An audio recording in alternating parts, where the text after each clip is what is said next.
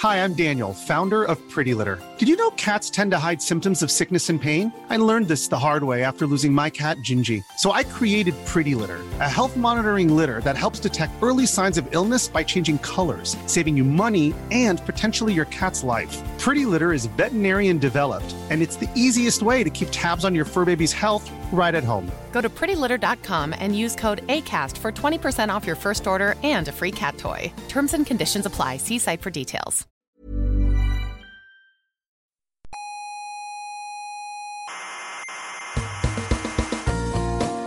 Aquí comienza Coffee Break, No me interesa. la tertulia semanal sobre actualidad científica. Me da igual porque yo no creo en la ciencia positiva. Ah, Yo soy más de Iker Jiménez. ¿no le gusta a usted la ciencia positiva? Me repugna. ¿Pero por qué? eh? Porque a mí el empirismo me ha hecho mucho daño. Coffee Break, el único programa que hace gala de su empirismo. A mí el empirismo me ha hecho mucho daño. Duela a quien duela. Ay, el empirismo, el empirismo. Pues yo la verdad que quieren que les diga, yo sí soy muy fan del empirismo. En fin, esperamos que les haya gustado esta segunda entradilla de las que nos ha regalado amablemente Juan Carlos Ortega. Eh, lo malo es que ahora, a partir de ahora, ya el resto del programa es cuesta abajo. Pero bueno, por lo menos este, este primer ratito les ha ¿Cómo que valido la pena. abajo? Sí, sí, porque bueno, hasta que, te, hasta que te presente a ti. Ah, vale, gracias. Bienvenidas todas, usando el femenino neutro, que hacía tiempo que no, que no lo usábamos. Aquí estamos en la sala Omega del Instituto de Astrofísica de Canarias para ir comentando las noticias que nos ha dejado el mundo de la ciencia en esta semana. Así que venga, sírvanse un cafecito y, a ver si hoy conseguimos que alguien nos aguante despierto hasta el final. Como siempre, les recuerdo que nos pueden escuchar por internet, eh, estamos en iVoox y también en iTunes y tienen unas aplicaciones chulísimas eh, para llevarnos siempre consigo en su móvil, eh, así nos tendrán en su bolsillo. Si les gusta el programa, pues bueno, no está de más que le den al botoncito correspondiente, eh, ese que dice me gusta en la aplicación. Y sobre todo les invitamos a suscribirse, que es gratis, y así pues no tienen que estar pendientes de nada, sino que automáticamente se les va a ir descargando siempre el último episodio y, así nos tendrán ahí disponibles para, escuchar en cualquier momento. Eh, y por último, si viven en la provincia de Tenerife, recuerden que nos pueden escuchar también por la radio en las emisoras Icoden Daute y en Radio El Día. Bueno, pues vamos a presentar ya a los, a los contertulios que tenemos hoy aquí con nosotros. Eh, Javier Licandro, habrán reconocido ya su voz, doctor en ciencias físicas, investigador del Instituto de Astrofísica de Canarias. Hola Javier, bienvenido. Hola, buenas tardes. Eh, Bernabé Cedrés, doctor en ciencias físicas, profesor de la Universidad Internacional de Valencia. Hola Bernabé. Hola, muy buenas tardes y de nuevo gracias por invitarme de nuevo y, y, bueno, vamos a ver qué tal sale la cosa hoy. Bueno, como digo siempre, es un honor que no merezco y créanme que eso es lo que digo cuando digo que no me lo merezco. Bueno, Bernabé se merece todos Nosotros también lo sabemos, pero somos muy educados y no vamos diciendo eso. Y porque, bueno, no todos van a ser estos dos, para subir al nivel de la tertulia, eh, tenemos ahí abajo, en el hemisferio austral, en Sydney, está Ángel López Sánchez, el lobo rayado, doctor en ciencias físicas, eh, investigador del Observatorio Anglo-Australiano. Hola, ¿qué tal Ángel? Hola, ¿qué tal Héctor? Hola, ¿qué tal? ¿Cómo estáis? Bien, bien, bien, bien. Ángel... eh, Una es- pe- pequeña corrección, ya no se llama Observatorio Anglo-Australiano, se cambió el nombre en 2010, es el Observatorio Astronómico Australiano. Ah, le quitaron lo de Anglo. mi- no, Sí, porque lo- los ingleses ya dejaron de, de financiar, De financiarlo, ¿no? la- Claro, claro. la- la diferencial y, fue- y se, y se fue completamente parte ahora del, de lo que es el Ministerio de Ciencia, Innovación e Industria. Bueno, perdón, al revés, Industria, Innovación y Ciencia. pero veo que muy hábilmente pasaron de observatorio anglo-australiano a observatorio, ¿cómo era? Astronómico, Astronómico australiano, australiano. sí, lo hicieron, muy- lo Con hicieron lo muy cual bien porque mantienen, siglas. claro, mantienen las siglas. Las siglas. El telescopio se sigue llamando el telescopio anglo-australiano, eso no se cambió. Pero el observatorio sí se sí cambió, cambió de nombre. Pues fíjate que a mí cuando hicieron ese cambio no me mandaron ese, ese fax, así que no me llegó esa información. Pues No queda hecha la... Nos siguen, nos siguen llegando cartas con, como observatorio, eh, eh, como sí, observatorio anglo-australiano, no pasa nada. Muy bien, pues queda hecha la, precisión y nada, decirles a nuestros oyentes que Ángel es eh, autor del famoso en el mundo entero blog eh, del Lobo Rayado, muy recomendable donde pueden encontrar siempre también las últimas noticias en el, en el campo de la astrofísica, si en vez de en formato de escuchar las quieren, las quieren leer, porque todavía queda gente que lee. ¿eh? En- entonces, pues para esa gente, pues si, más que estarnos escuchando a nosotros prefieren leer, pues ahí tienen el blog de Ángel. Muy bien, pues, pues nada, ¿qué tal si empezamos con los temas del día? Hoy tenemos eh, unas cuantas cosas, la verdad. Quizás uno de los temas más interesantes de la semana pasada que me gustaría comentar ha sido un, artículo que ha, ha despertado bastante, bastante conversación sobre eh, el hallazgo de restos de antiguos tsunamis en Marte. O sea, ya, ya no es que estemos hablando de que había agua líquida sobre la superficie de, de Marte, en el Marte primigenio estamos hablando, no hoy en día, sino estamos hablando de hace 3.500 millones de años, en los orígenes del sistema solar, cuando eh, bueno, pues ya se habían enfriado los planetas. Eh, pues eh, ha, salido un artículo en Nature eh, publicado la semana pasada donde los autores encontraban, como digo, mm, indicios de no uno, sino dos tsunamis que se habían producido en Marte, ¿no? Así que, bueno, esto ha sido muy interesante y nosotros hemos contactado con el investigador principal, con el primer autor de ese trabajo. Tenemos una, una entrevista muy interesante que les pondremos en un ratito y creo que tendremos ocasión de, discutir este, este, este trabajo tan, tan espectacular. Eh, de todas formas, quizás antes que ir a ese tema, mmm, podríamos empezar hablando un poco de, planetas todavía más lejos que Marte. Podríamos empezar hablando de exoplanetas, más que nada porque es una deuda que tengo pendiente con Ángel, que ya eh, es un tema que íbamos a tratar en, en alguno de los programas anteriores, pero al final siempre nos habíamos quedado sin tiempo. Um, así que, um, y, y, es un tema del que, por cierto, Ángel, hablaste en tu blog recientemente. Eh, bueno, no recuerdo exactamente en qué entrada, creo que de, pues no sé, de hace dos semanas, Eh, ¿puede ser?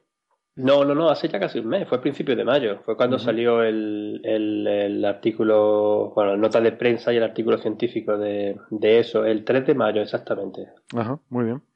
Pues, pues nada, les invitamos a, a los oyentes a, a consultar tu blog para más información sobre el tema, pero, pero básicamente se trata de que ha habido un, un descubrimiento por parte de unos investigadores de la Universidad de Lieja eh, que habían encontrado con un pequeño telescopio, eh, habían encontrado señales de tránsito en una estrella y que luego observaciones posteriores con grandes telescopios nos revelaron que, bueno, que se trataba de varios planetas muy interesantes, ¿verdad? Sí, sí, sí, eh, esto fue realizado, como lo has dicho, con el, el un pequeño telescopio que se encontraba en el, bueno, que está montado en- por la Universidad de Lieja, de Bélgica. Este telescopio es un telescopio mm, robótico que se llama TRAPPIST, de la sigla de Transiting Planets and Planetesimal Small Telescope, o telescopio, pequeño telescopio para tránsito de planetas y planetesimales, que es de solo 60 centímetros de, tamaño y está en el observatorio de la silla de eso, de eso en Chile. Y bueno, esta, em, estos investigadores pues estuvieron observando, eh, en- intentan buscar tránsitos de, esos planetas, pero sobre no estrellas parecidas al Sol, sino en, en estrellas más bien enanas, y estrellas enanas con ultra frías, o sea, que tienen una temperatura superficial bastante, bastante baja. Y encontraron un- un- uno de estos casos eh, sobre la estrella tú, a ver cómo se dice esto, dos, tú más J23062928 menos 0502285. ¿Lo, lo puedes repetir? Pues no me quedó claro. ¿Después del 8? No, ellos deci- decidieron cambiarle el nombre a Trappist 1. Pero bueno, como es la primera plan- eh, objeto que hemos encontrado con, con estas características, o sea, donde hay un exoplaneta siguiendo este, este método, pues vamos a ponerle el nombre de Trappist 1. Mm. Que es verdad una estrella que solo tiene el 0,05% de la luminosidad del Sol y una masa del 8% del Sol. O sea, está O sea, ahí, esto, ahí esto es más parecido a Júpiter que al Sol, básicamente, ¿no? Y no, todavía, todavía, todavía le queda, pero vamos, sigue siendo eh, una enana de esta enana ultra fría. Ujú. Y a unos 40 millones, perdón, 40 años luz de la Tierra. 40 años luz. ¿Qué, qué- Y- perdona, ¿cómo habías dicho la masa de esta estrella? ¿Cuánto era? ¿Un 10% o algo Sí, así? El, el 8%. 8% de la masa del Sol. O sea, realmente una estrella muy, muy pequeñita. Sí, es una estrella muy, muy, muy pequeña. Y luego, pues, eh, después de, de- de- de haber hecho las detecciones, pues se eh, consiguió tiempo en, en- en el VLT, en el telescopio muy grande de, los, de, de Paraná, también de eso. Y, y entonces sí encontraron por lo menos dos planetas seguros. Dice que hay tres, pero bueno, eh, hay tres objetos, uno, ah, los dos primeros de uno con, eh, que solamente necesitan uno con cinco días y dos con cuatro días. Eso está muy bien eh, establecido ¿no? para girar alrededor de la, de la estrella esta enana. Y luego tienen un tercero que dicen que, sí, que parece que aparecen los datos, pero la incertidumbre de, de, dónde está es muy grande. O sea, puede tardar entre cuatro días y medio y 73 días en darle una vuelta a la estrella. Ujú. Y estos serían planetas, mm, en cuanto a tamaño, pues, mm, no sé, bastante parecidos a la Tierra, ¿no? En cuanto a tamaño, Eh, temperatura. un poco más grande, un, po- un poco más grande, más grandes que la Tierra. Em, pero la, la, o sea, fue, lo, lo- lo que yo quería recoger aquí, sobre todo por lo que fue la, la historia que escribí en, en- el blog, fue porque me llamó mucho la, la atención de cómo vendemos muchas veces las noticias de prensa, no, las notas de prensa, que es algo que también estuvimos hablando en un, en un episodio anterior. Porque esto además te- también se publicó en Nature, en, en Nature. Y, y tuvo mucha gran repercusión porque, claro, tiene al, al comité de eh, publicación y de divulgación científica y de, y de, mm, de medios de comunicación de- del Observatorio Europeo Austral. Entonces, claro, ha tenido un gran, un, un gran bombazo mediático. Pero precisamente por eso también me gustaría decir, bueno, eh, que en España justamente estamos siendo líderes en, en, este, en un tipo de investigación, en este mismo tipo de investigación, eh, gracias a un instrumento que se acaba, bueno, se, se- construyó en- en- básicamente en España y que se instaló en el Observatorio de Canal Alto en el telescopio de tres metros y medio a final del año pasado, que es el instrumento Cármenes y que va precisamente a buscar este tipo de objetos, eh, eh, exoplanetas, incluso exoplanetas parecidos a la Tierra, en verdad eso es lo que eh, ellos intentan, intentan detectar, pero alrededor de estrellas de baja masa o estrellas frías y, enanas rojas.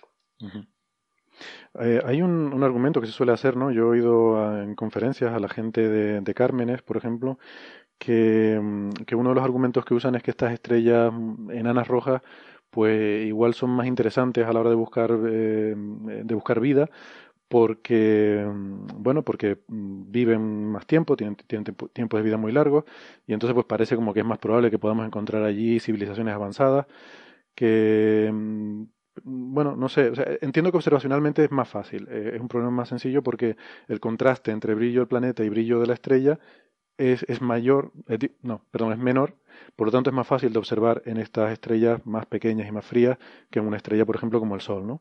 Entonces se pueden encontrar planetas, digamos, más pequeños, más parecidos a lo que es la Tierra, y, e incluso se pueden encontrar planetas también más, eh, digamos, en la zona de habitabilidad. Eh, ahora, yo con esto tengo también la reserva que siempre planteo, y es la cuestión de la actividad estelar, la cuestión de los campos magnéticos, porque estas estrellas, eh, sí, bueno, Bernabé y yo hemos discutido mucho sobre estas cuestiones, ¿no? Por eso se ríe. Perdón. Y, y ahora lo podemos discutir, pero estas estrellas precisamente, eh, enanas rojas, son estrellas muy, muy activas, son totalmente convectivas en muchos casos, eh, y suelen tener, eh, suelen tener ciclos de actividad muy intensos y muy potentes, ¿no? Y, y se han encontrado, eh, en- incluso en estrellas pues, que están mucho más lejos, es muy difícil de, de detectar este tipo de fenómenos, y sin embargo se han detectado eh, pues, megafulguraciones y cosas así. Entonces, bueno, es un tema con el que hay que tener un poco de cuidado, ¿no? Eh, y por otra parte, lo de los tiempos de vida a mí tampoco es que me convenza mucho, ¿no? Porque en la Tierra, por ejemplo, pues han hecho falta 3.000 millones de años para que surja una especie, bueno, no sé si inteligente, pero O sea, ¿tú crees que, eh, eh, que estos planetas cada tanto son refritados por ful- megafulguraciones de la estrella y cosas del estilo? Yo creo que sí, y tampoco hace falta freír al planeta, ¿no? Y voy siempre al, al ejemplo que, además, recientemente, hace unos meses, hemos constatado con Marte. Eh, que Marte hace 3.500 millones de años era un, prácticamente era un vergel, bueno, no un vergel, pero era un planeta que reunía condiciones muy aptas para la vida, ¿no? Y ya lo, luego hablaremos más sobre el Marte primigenio, pero un planeta, era un planeta con una atmósfera importante y en el que corría agua líquida sobre la superficie y, y hoy en día no. Y la razón por la que Marte ha cambiado es sobre todo porque no tiene una protección, no tiene un escudo magnético como tiene la Tierra, y hoy en día sabemos que la actividad solar le ha arrancado la atmósfera al Marte primigenio. Bueno, pero de todas maneras, la Tierra también ha sufrido una gran cantidad de eventos de, de extinción masiva durante su época y aquí seguimos. Bueno, seguimos nosotros, no, la vida ha seguido. La vida ha seguido, claro. Exactamente, o sea, la vida es que una vez aparece y es muy, muy, Pero se, fíjate- se agarra muy fuerte y, y vamos a ver, la, la Tierra ha sufrido, yo qué sé, el, periodo de la Tierra cuando fue la bola de hielo, aquel momento. La vida no empezó de cero después de aquello. o cuando ha habido, yo qué sé, las grandes erupciones en, las- en las escaleras siberianas, que se llevó por delante casi toda la vida del planeta, la, la- la famosa extinción al final del, del Pérmico, ¿se dice o se dice Permiano? Creo que sí se Pérmico. Y, y, y la vida siguió. Es decir, que yo estoy seguro de que si, seguro no, pero hay muchas posibilidades de que por muchas fulguraciones que haya, no por muchas, sí, pero aunque hay unas cuantas, es muy posible que, siendo como son tan viejas, la vida, la vida sea capaz de adaptarse a esas fulguraciones para seguir ahí. No estoy diciendo que haya vida en esos planetas, primero. No lo sé, no lo sé.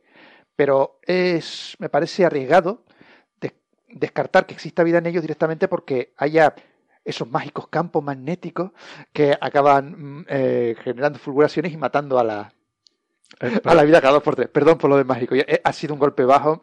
eh, y- Para que conste eh, en acta, Bernabé ha hecho el gesto de las comillas, el, el símbolo universal de las comillas, mientras decía lo de mágicos campos magnéticos.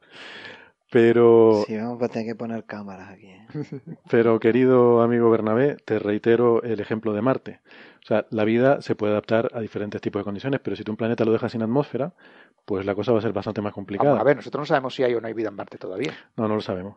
Entonces, eh, bueno, eh, pero si, si tu ejemplo de eh, lo que estamos buscando por ahí fuera es algo como Marte, donde en principio, si hay vida, serán eh, bichitos microscópicos debajo de la superficie, pues, hombre, eh, Ah, hombre, no es- es- es- es va a ser difícil encontrarlo, ¿eh? Si no lo encontramos en Marte todavía aquí al lado, encontrarlo a 40 años luz como estos Ah, no, planetas no, de yo no digo de encontrarlo, o sea, estamos hablando de cosas del futuro, yo no estoy diciendo encontrarlo. Ahora, ahora- ahora, una cuestión que quería preguntar, y es que, que me resulta increíble que con un telescopio de 60 centímetros hayan sido capaces de ver algo.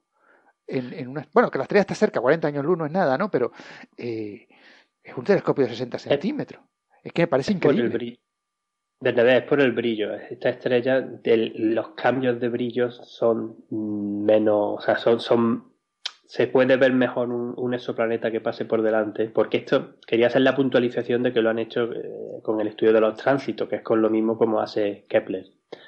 Eh, pero otras técnicas después, por ejemplo, la, con la que lo confirmaron que eran con el movimiento de la velocidad radial y después con eh, lo que va a hacer Cármenes, eh, o sea, usar el, método espectroscópico, ¿no? De la velocidad radial, de ver cómo, cómo el, el planeta, la gravedad del planeta está afectando el movimiento de, de la estrella. Entonces, esa es mucho más fácil de, de observar en, en objetos que son más pequeños que en objetos que son grandes. Bueno, yo es que eh, sí me creo lo de lo que hace Carmen, sí me lo creo. Pero yo me parece que ha sido una potra muy grande que un pequeño cambio de brillo, como dice Héctor, que estas estrellas tienen mucha variabilidad, que podía ser una cosa que, que fuese debida, yo que sé, a la propia estrella y no a un, a un tránsito. No sé, bueno, mucha potra han tenido, con perdón. O no, o a lo mejor sí, a lo mejor eh, basta con poner un telescopio de 60 centímetros en estrellas rojas para pequeñas para encontrarlo, no lo sé. No lo sé, hablo desde la ignorancia más supina. Esto es una opinión pura, es que esto, pura esto, de cuñado pura y dura. eh, esto es un Trappist. ¿Tú no han tomado nunca una Trappist beer? Pues Ah, Trappist, lo mejor que hay. No tengo ni idea, pero entiendo que es una referencia a cerveza. sí puede ser. Hombre. O sea, vamos a ver, siendo como es Licandro, me temo que es eso. Voy a... Hombre. Ahora mismo lo busco en Google. De- pero de todas formas, esa es una reflexión interesante sobre el papel de los pequeños telescopios, ¿no? Eh, y claro, tú, tú hablas de que efectivamente, ¿no? A lo mejor es una cuestión de que hay que tener mucha suerte. Seguramente esta no es la única estrella que se ha observado jamás en la vida con un telescopio de 60 centímetros. No. De, de hecho, dejadme que eh, diga desde el mismo Instituto Astrofísico de Canarias, el Roy Alonso Sobrino, para su tesis doctoral, que yo estaba, éramos compañeros de tesis doctoral cuando era eso, 2005, 2004, 2005, 2006, y él usó un telescopio pequeño, no me acuerdo si era 150 milímetros, o sea, de, Sí.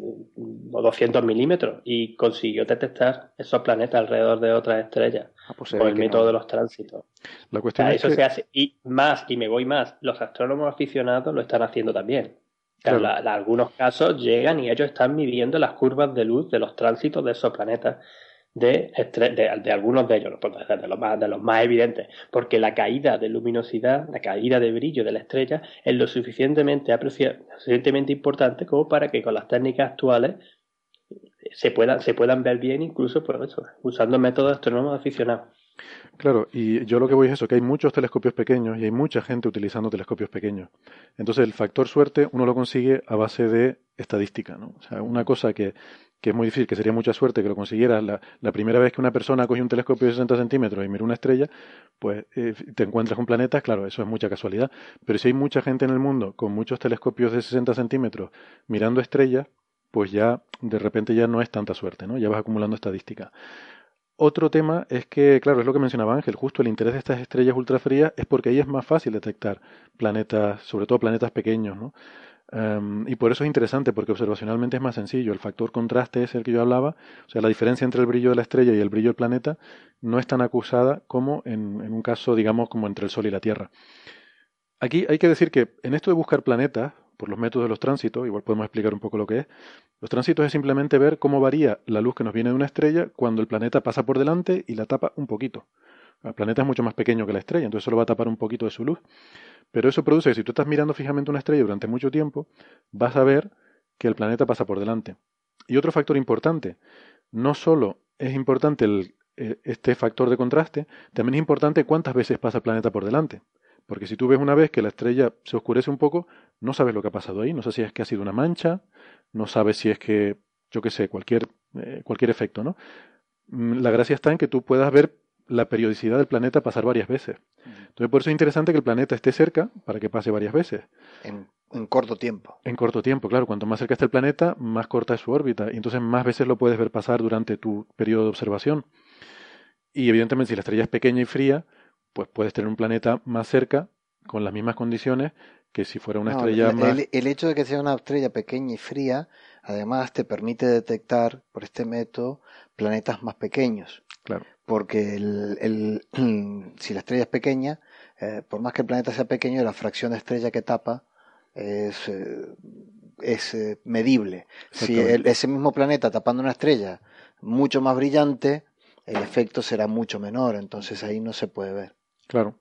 Y esto que decía Ángel, que son periodos de días, ¿vale? Son periodos unos pocos días.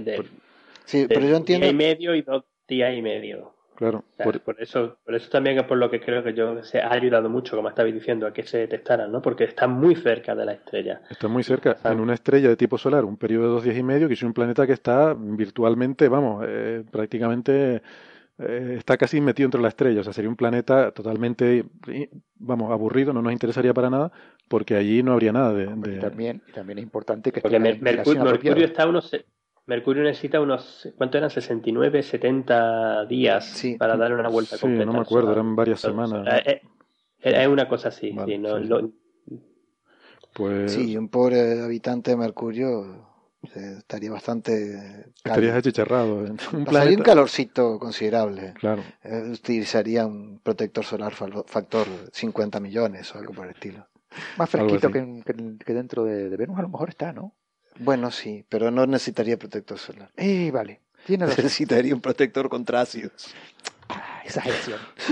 Mercurio, Mercurio, si no recuerdo más, también tiene evidencia de que ha perdido, o sea, que para estar tan cerca del Sol ha, ha, ha habido materia que, que, se ha quedado, que se ha perdido al espacio y que se ha quedado como arrugado. ¿no? Aparte del impacto, un impacto que, que tiene, eh, que pasó hace varios miles de millones de años, tiene estas características. Y como además no tiene atmósfera, en la parte en la que te está dando el Sol, está chicharrado, como estáis diciendo, no sé si son 500 grados, sí, 600 grados, no recuerdo. Y en la parte que no da el sol, Se está frío. a 100, a 100, 200 grados bajo cero. Porque O sea, no hay. Para que la gente se haga una idea, es como la laguna, pero más. Exagero. Aquí hace calor en la Las laguna. tensiones. Cuando, cuando, cuando da el sol, cuando da el sol pasas calor, pero cuando te pones a la sombra, el aire está frío siempre, yo no sé por qué. Debe ser que no hay atmósfera tampoco algo así. Bueno, Exagerado. eh, Si me permitís. te eh, permito, te permito, adelante Ángel. Una pequeña cosita más, simplemente, porque tengo aquí muchas muchas cosas apuntadas sobre Carmen, a quien, insisto, debería intentar traer un día eh, a, a, a- a José Caballero, que también hizo la tesis en el Instituto de Física de Canarias. Y Hombre, que sería de- genial pasar. José Caballero tiene un prestigio que mantener también. Ya, Entonces, también, también tiene un prestigio. Además, está, es una persona que está muy, muy- está siempre metida en 20.000 cosas. Cosa que está bien, cosa que está bien. Pero bueno, él simplemente quería enfatizar que, que Cármenes, operando ya en el telescopio de tres y medio de canal alto, un, un instrumento de alta generación, es un- no, no es un solo espectrógrafo, sino que son dos, uno en, los en óptico, en los colores que nosotros vemos, y otro en el infrarrojo, porque justo en infrarrojo cercano, colores más rojos que nuestro rojo porque es precisamente en, esa, en esos colores, que nosotros los vemos en infrarrojo cercano, donde tienen la máxima emisión las estrellas enanas enana rojas y enanas marrones. Y Y, es- es- los, y en eso mejoraría HARPS. Sí, sí, sí, en eso, en eso sí, en eso sí. De hecho, es, ahora es el, el, instrumento más puntero para este tipo de investigación que existe en el mundo. No, porque, eh, por, por, lo que yo entiendo es que HARPS, que es solo un espectrógrafo no visible, tiene la misma o igual eh, o mejor estabilidad y una resolución, si no igual, mayor. Sí, un poquito, un poquito mayor. Lo que pasa es que es mucho más difícil conseguir ver estas variaciones y otros indicadores en, estrellas enanas si no te va al infrarrojo cercano, que es una de las bases fuertes que tiene eh, Cármenes. Y además la, la, técnica que se ha tenido que usar para, para, tener todo eso bien enfriado y bien medido y bien preparado, pues es bastante impresionante. Y además, eh, el, telescopio... Ellos, esperan... Perdona, perdona, sigue, sigue, sigue. No, que esperan detectar eh, en los próximos años al menos 30, 30 planetas. Esos son los, los, resultados más mm, pesimistas. Pero bueno, los más optimistas son 130, 150. Y de ellos esperan que la primera exotierra, de verdad confirmada, un planeta parecido a la Tierra, porque todo esto es lo que hemos estado hablando antes, eh, todavía siguen siendo objetos muy grandes, de dos veces y medio, tres, cuatro, cinco veces la masa de la Tierra, posiblemente muchos de ellos incluso tipo Neptuno, en pequeño, pero, pero con este método, con Carmen, ellos sí esperan llegar a confirmar la primera exotierra. bueno, ojalá, ojalá esas predicciones se cumplan. Algún día te comento, Ángel, si quieres, este, las propuestas de, para usar HARPS que, que aventuraban desde hace años que ya se habría descubierto una Tierra con HARPS. Sí, pero date cuenta también que, que el 3,5 es un, no es un telescopio, es un cañón.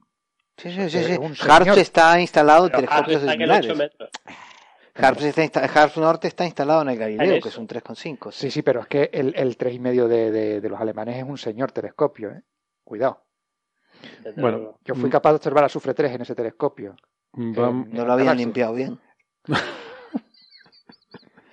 Ay, Dios mío, lo que tiene uno que oír. Vamos a... que, que, que se merece tener un descubrimiento muy gordo, que, que más, lo ha estado pasando estos años, y yo creo que, la ciencia española y, además el observatorio de Calar Alto se lo merece. Eso es verdad. no, mi comentario apunta exclusivamente a que las predicciones estas suelen ser demasiado optimistas. Mm. Pero sí que es verdad que Cármenes está eh, optimizado específicamente para este tipo de estrellas, para buscar planetas en... Quiero decir que que se ha, se ha concebido originariamente para buscar en, estrellas justamente para, para, buscar en estas estrellas muy frías, ¿no? O sea que, que ahí va a tener, va a tener una ventaja. Que precisamente por eso, y perdonad de nuevo que me que, siga dando el comentario, eh, porque además fue el motivo que me hizo a mí escribir este, esta historia en el blog y, por lo que creo que también hemos estado comentando esto, fue que me llamó mucho la atención en los medios, sobre todo en los medios españoles, que sacaron directamente la nota de prensa de eso con dos o tres comentarios, no, adaptándola como ellos querían, pero era dificilísimo, por no decir casi imposible, encontrar un medio de comunicación que dijera, hey, en España tenemos ahora mismo el instrumento Cármenes que está, va a hacer esto, está haciendo esto y más. ¿No? Me, me, resultó muy, muy curioso. Bueno, pero yo, yo tampoco estoy muy de acuerdo contigo ahí, Ángel, porque, o sea, aquí se ha sacado una, una nota de prensa de un, no sé, de un trabajo que ha, ha descubierto una serie de planetas. Bueno, pues cuando Carmen esté funcionando y empiece a descubrir planetas, pues ya se saca la nota de prensa sobre esos planetas. Saquemos lo nuestro cuando hagamos los descubrimientos. Cuando hagamos los descubrimientos, ¿no? Lo que quería decir también era que los medios de comunicación, pero incluso cuando, no sé, escriben en, en otro medio o en, en, otro artículo un poco más extenso, por lo menos es una pequeña mención, yo creo que hubiera sido necesario, ¿no? También, no sé, es mi, mi opinión personal. Y sobre todo también por esto de la rapidez con la que muchas veces va todo y la rapidez que van las noticias, porque la noticia es noticia ese día, incluso si es científica, y tienes que decirla, no te da tiempo a digerirla, no te da tiempo a contrastarla, no sé Sí, ahí sí que estoy totalmente de acuerdo contigo y sobre todo en este campo particular de los exoplanetas, además, que es una cosa que es un disparate. O sea, estamos continuamente con noticias de ayer que están sin confirmar, sin verificar, sin nada. Se, se empiezan a lanzar noticias una detrás de otra y luego mm, muchas de esas cosas no se hace un seguimiento y, y resulta que muchas de esas no se confirman. Sí, y, en exoplanetas ya ha pasado, ha pasado un par de veces. Ahora tengo, por ejemplo, en mente ahora mismo dos casos. Uno que fue en 2010 con el mundo de Zarmina, que le pusieron nombre y todo a este exoplaneta porque podía ser parecido a la Tierra, eh, Gliese 581G, em, que luego se confirmó, o sea, se ha visto que no, que no era. Y también hay mucha polémica con otro que, que hablamos, ahí hablamos y hablamos en 2012 eh, del posible planeta alrededor de Alpha Centauri B. Sí. Que ese también, por cierto, que los datos vienen de HALS, de la silla. Y pero luego, luego, Ah. luego no, se- no se ha podido, no se ha podido confirmar, y de hecho en, do- en octubre de 2015 se publicó un, un artículo, eh, com- como se ponía aquí, Em, no sé qué, bueno, que, lo que intentaba ver es que el, análisis que se había realizado había un artefacto matemático que te sacaba el exoplaneta. Pero claro, eso tuvo muchísimo bombo, todos estos descubrimientos de que, oye, hemos descubierto que va, un- hay un planeta parecido a la Tierra alrededor de Alpha Centauri B que está a 4 años, cuatro con 4 años luz de aquí. Pero no. Luego hemos visto que no, y eso no salió en ningún lado. Claro, es que lo que es noticia. Uy, perdón, estaba, me, me he quedado por un momento sin micro. Digo que no, que lo que es noticia es el descubrimiento de algo, no el, eh, no la, la- las noticias sobre confirmación o, o no Ah, confirmación. el problema de- que veo aquí es que veo eh, que, que en cuantito tienen algún detallito, la gente salta enseguida, mira, hemos descubierto esto y no se esperan a... que a lo mejor las cosas habría que hacer con un poquito más de calma. Lo que pasa es que hay tanta competitividad, tanta competencia entre los diferentes grupos que vamos a sacar ya lo que tenemos. Y claro, no, no, no se confirma y luego se hace el ridículo más espantoso, pero claro, en esos casos no se saca rectificación ni nada por el estilo. Solo se conoce en el mundillo, mientras que la gente se queda con la idea de que ah, están descubriendo por planetas y tal. No se dan Mm. cuenta de que, bueno, que a veces las cosas no salen como deben salir. Pues nada, a mí me gustaría ir pasando de tema. No sé si tienes algún último apunte, Ángel, que hacer, porque creo que tenías varias Eh, cosas que sí, de esto. uno, pero- uno muy rápido, simplemente por dar el número, porque es que es, es espectacular, ¿no? Eh, eh, ahora mismo, a fecha de hoy, he estado comprobando, eh, com- como acabo de mirar la enciclopedia de exoplanetas, y tenemos 3.411 exoplanetas confirmados que existen por ahí fuera. Wow. Hay más, ¿eh? De ellos, de, ellos, de estos, eh, los 1.284 famosos que añadió Kepler hace un par de semanas.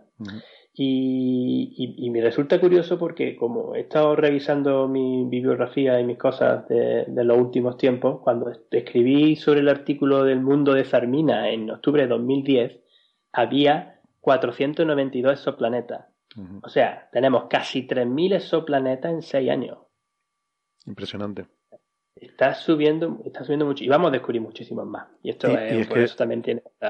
Y es que te vas a hace 20 años y eran cero. Quiero decir que El- el- el- es brutal el- la explosión que ha dado este campo, ¿no? A mí me sorprende, todavía sigue siendo noticia un descubrimiento de, de un exoplaneta. Tiene que tener alguna característica, ¿no? Ya para que sea noticia. Es que es el más parecido a la Tierra. Es que el más ya, hemos descubierto varias veces el, pla- el exoplaneta más parecido a la Tierra. Sí. Siempre estamos con eso, ¿no? Esto es- esto es Y como- eso- eh, pero eso va a ocurrir hasta que... Como decía Terry Pratchett eh, en su momento que con respecto a subir al Everest. O sea, la primera vez que se subió al Everest costó un sudor y lágrimas para llegar a lo más alto del Everest. Y ahora te sube al Everest cualquier abuelita. Pues lo mismo, una vez. Bueno, no te veo yo a ti Eh, perdona, eh, un- una australiana murió eh, hace un par de semanas en el Everest, bajando del Everest. Murieron como 10 en estos últimos días, así que... Espérate, la que se murió era la vegana. No, esa Eh, es, no me acuerdo si era o no para era. demostrar que los que comemos cadáveres, ¿no? No, no, no, pobrecita. Bueno, voy a, vamos a hablar de eso porque es un tema peliagudo. Vamos a lo de los tsunamis de Marte, ¿qué les parece? Sí, total, Yo- tengo ganas de nadar. A mí, no sé, me sorprendió bastante esta noticia porque yo, yo pensaba que estábamos todavía mm, debatiendo eh, sobre la, la existencia de estos océanos en el Marte primigenio, pero resulta que por lo que he estado viendo, que pues que no, que ya esto es algo totalmente asentado, que efectivamente había agua cascoporro en algún momento en Marte hace tres mil y pico millones de años. Y mm, eh, vamos a ponerles una entrevista que grabamos hace unos pocos días y que nos lo cuente eh, Alexis Rodríguez Palmero, el autor principal de este artículo que vamos ahora a discutir. Doctor Rodríguez Palmero, bienvenido a Coffee Break. Eh, muchas gracias por tenerme. Pues, pues gracias por atendernos. Eh, Alexis, Alexis Rodríguez Palmero es el autor principal de un trabajo del que queríamos hablar en nuestro programa, un artículo en Nature, en Scientific Reports, sobre, sobre Marte. Y además me acabo de enterar, eh, así totalmente por casualidad, hablando ahora con Alexis, de que, de que eres de aquí, de Tenerife. Eh, sí, sí, precisamente, de la laguna. Muy bien, muy bien, pero estás ahora en Tucson, Arizona, eh, donde trabajas en el Planetary Science Institute, ¿verdad? El Instituto de Ciencias Planetarias. Sí, paso como la mitad del tiempo aquí en Tucson y la otra mitad en Tokio, eh, en la Universidad de Tokio. Entonces, eh, estoy siempre yendo y viniendo entre los dos países, entre Japón y Estados Unidos. Yo la verdad es que prefiero bastante más eh, Tucson que Tokio. A mí me, resulta más, más, encantador. No sé qué opinas tú. Bueno, no te voy a poner un problema con tus colaboradores. eh, bueno, los dos también tienen un lado positivo, ¿no? Cada uno. Yo, he estado de visita unas cuantas veces en, Tucson, le comentaba antes a Alexis fuera de micro, porque eh, ahí solía estar la sede del National Solar Observatory, el Observatorio Solar Nacional, que ahora se ha, se ha mudado a, Boulder. Y, la verdad que guardo muy, muy gratos recuerdos de, Tucson, Arizona. Que ellos lo pronuncian diferente, ¿verdad? Es algo como Tucson, ¿no? O algo así. Sí, Tucson. Sí, le quitan la, la C. Sí, le quitan la C en medio, ¿no? Bueno, entonces queríamos preguntarte sobre este trabajo en Nature. Antes que nada, eh, enhorabuena. Eh, no es fácil, evidentemente, publicar en este tipo de revistas. Eres el autor principal de este, de este trabajo. Y, y además es que es un trabajo súper interesante y además muy, muy bonito porque esto es fácil de divulgar, ¿no? O sea, muchas veces cuando hacemos ciencia trabajamos en cosas que son súper complicadas de explicarle a tu madre cuando te pregunta, bueno, ¿y qué es esto tan interesante que has hecho, no? Pero, pero en tu caso esto es como muy, muy sencillo de comunicar, ¿verdad? Eh, sí, o sea, tiene unas, implicaciones bastante claras para el público general. ¿sabes? Sobre todo porque en general la gente ya tiene una idea de que es muy probable de que en Marte haya existido un océano. O sea, es algo que ya está como bastante divulgado a nivel popular. Entonces, la, la idea de tsunamis, eh, ¿sabes? Como que encaja bastante bien ya con la perspectiva esta que existe. En este trabajo ustedes lo que afirman, lo que afirman es que se han producido, eh, se han, vamos, que han, detectado en los datos que recogemos de Marte las eh, señas, eh, señales inequívocas de, la, de que se han producido tsunamis muy violentos en la historia, pero estamos hablando del Marte primigenio, hace 3.400 millones de años, ¿verdad? De ese orden. sí, sí, sí, exactamente. y este no es un océano como los océanos que tenemos en la Tierra, que están conectados como un sistema hidrológico aquí en la Tierra, por ejemplo, tienes un nivel del mar o, del océano que es más o menos constante, a no ser que hayan cambios climáticos fuertes, ¿no? En el caso de Marte, eh, este océano eh, parece que surgió de acuíferos subterráneos. O sea, antes de que se formara el océano, Marte era básicamente eh, un planeta totalmente seco y frío, ¿no? Entonces, pero en el subsuelo contenía una cantidad de agua increíble. Entonces algo ocurrió, no sabe exactamente lo que fue, y unas cantidades enormes de agua salieron a la superficie e inundaron la parte norte del planeta. Entonces, el agua de este océano es muy interesante desde un punto de vista astrobiológico para buscar eh, biosignaturas, porque em, e, este agua en sí llevaba un montón de tiempo, cientos de millones de años en el subsuelo, y en, en zonas del subsuelo que podrían haber sido habitables pero, pero esta agua, disculpa, ¿estaba, ¿estaba en estado líquido o congelada en el subsuelo?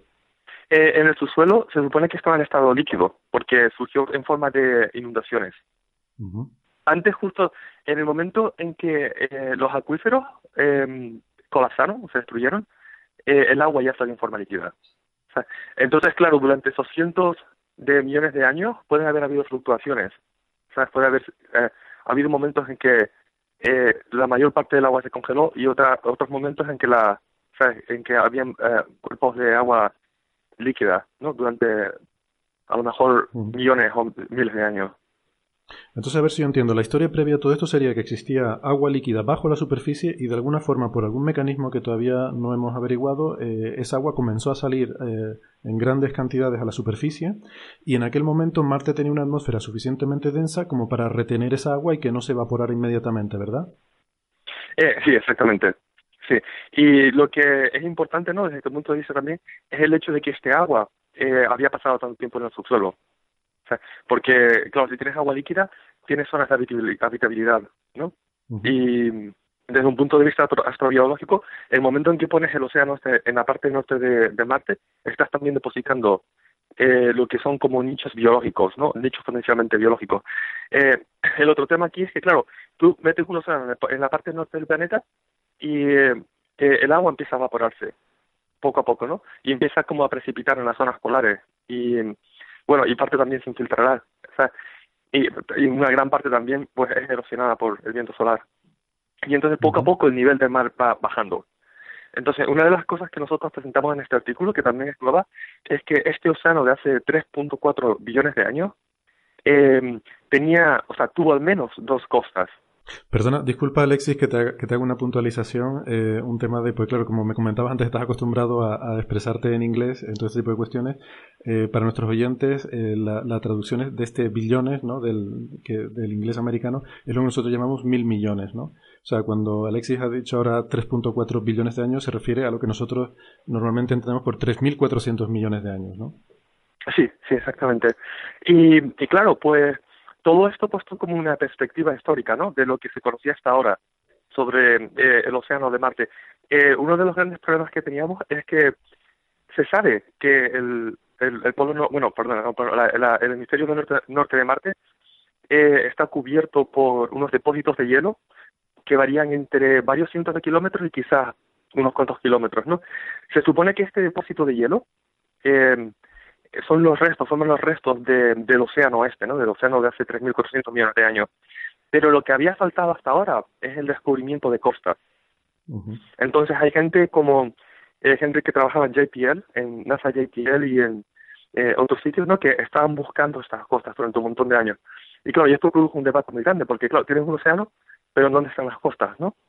Y el, el, parte del problema es que estaban buscando costas que estuvieran distribuidas a lo largo de una elevación constante. Y en comparación con la Tierra, en la Tierra cuando nosotros como cartografiamos las costas, pues lo que vemos es que sigue una elevación más o menos constante, ¿no? Pero en Marte es diferente. En Marte es diferente porque básicamente eh, en la Tierra, eh, cuando vas a la playa, ¿no? Pues hay un montón de, de procesos que están cambiando el paisaje constantemente, ¿no? Tienes procesos de, o sea, vegetación, eh, procesos eólicos, ¿no? Eh, el tectonismo a más largo plazo, ¿no? procesos volcánicos. Pero en el caso de Marte, este océano se, básicamente se montó en el hemisferio norte y después todo lo que son los terrenos eh, períferos a este océano eh, no tenían como un ritmo de degradación así bastante elevado, ¿no? O sea, que era como esa superficie, o sea, lo que pasaba ahí se quedaba ahí plasmado, ¿no? Durante un montón de, se queda ahí la huella de, lo que haya pasado ahí durante mucho tiempo, eh, no como en la Tierra que se borra inmediatamente por la erosión, claro. Exacto, entonces tienes un componente extra, tienes la dimensión del tiempo. Entonces, si piensas, por ejemplo, en la Tierra, en la Tierra tenemos em, eh, eventos geológicos catastróficos, ¿no? Pero que son muy infrecuentes, que ocurren eh, ¿sabes? Eh, con muy poca frecuencia, ¿no? Entonces, por ejemplo, eh, hay lo que se llama megatsunamis, ¿no? Que ocurren en la Tierra también, pero la mayoría son prehistóricos, ¿no? Y, claro, y si ya vas en, cuentas en cientos de millones de años, pues también tienes el, el cráter que en el Cave Boundary, el cráter de que se supone que eh, recargó a los dinosaurios, ¿no? Y este cráter, eh, la formación de, de, este impacto, me parece que produjo una ola, creo que de unos 300 metros de altura, y que también cubrió un área en la superficie de Estados Unidos muy parecida al área que nosotros estimamos en Marte, que es el área combinada de Francia y España, me parece, más o menos, ¿no? Un millón de kilómetros cuadrados. Pero claro, en el caso de la Tierra, todos estos sedimentos y todo este registro geológico de tsunamis gigantes eh, es muy difícil de encontrarlo, porque ¿sabes? Eh, la Tierra tiene una superficie muy activa. En el caso de Marte, eh, no. En el caso de Marte es diferente porque eh, la superficie de Marte no es activa en, a, este, a este nivel. Entonces, lo que la, una huella geológica, geológica que se forma se queda ahí. Y estos rastros de... Entonces lo que vas a tener es que las costas de, de un océano en Marte, eh, lo que tú vas a... O sea, lo que, lo, que esperarías encontrar es un registro geológico que refleje eventos catastróficos. Y no lo que podríamos decir eventos regulares de, ¿sabes? de, de modificación que se observa en la Tierra, sino eh, un registro geológico que representa eh, eventos catastróficos infrecuentes, pero con muchísima energía y capaces de modificar el paisaje totalmente. ¿Y, esas huellas, esas cicatrices han quedado ahí hasta, hasta la actualidad? Eh, sí, sí, exactamente. Entonces nosotros hemos encontrado eh, dos, eh, dos tsunamis muy diferentes, ¿no? Eh, el primer tsunami, o sea, y cada uno de estos tsunamis, de los dos tsunamis, como que se propagaron de, de dos niveles de costas diferentes, ¿no? El primer tsunami se propagó de un nivel de costa más elevado y el segundo, tsunami de un nivel de costa más bajo, ¿no? Y entre los dos tsunamis parece ser que el clima de Marte se enfrió muchísimo. Y entonces, y eso se reflejó en la geomorfología de cada uno de estos eventos, ¿no? El primer tsunami eh, movió cantidades de, de, de rocas, unas cantidades de rocas enormes, y las transportó y las depositó a, a lo largo de, ¿sabes? De, de, las costas más, elevadas de, del nivel del mar, ¿no? Entonces, estas rocas, eh, nosotros medimos que habían como rocas que tenían como 10 metros en diámetro, que fueron transportadas por el tsunami. Y eh, uno de los eh, de, de, las características geológicas y morfológicas más evidentes es que los depósitos tienen forma de lóbulos, ¿no? Pero lóbulos que se extienden en pendiente hacia arriba. o sea, entonces, claro, hay muchos procesos geológicos que son capaces de transportar eh, masas de sedimentos, ¿no? Pero, o sea, procesos geológicos que normalmente eh, están eh, se, se mueven por la gravedad, ¿no? Por eh, la fuerza de gravedad. Pero esto, eh, esta, eh, estos sedimentos, estos lóbulos, eh, fueron depositados eh, en contra de la dirección de la gravedad, ¿no? Yendo hacia arriba, ¿no? Como si algo Exacto. fuera entrando, sí. Como si fuera entrando desde Y- el mar hacia adentro y claro, eso es muy difícil de explicar. y, y subiendo pendientes bastante altas, ¿no?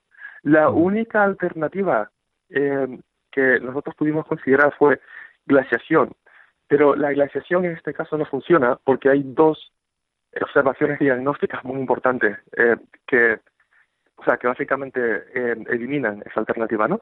Eh, una es que los glaciares se extienden por, por valles, ¿no?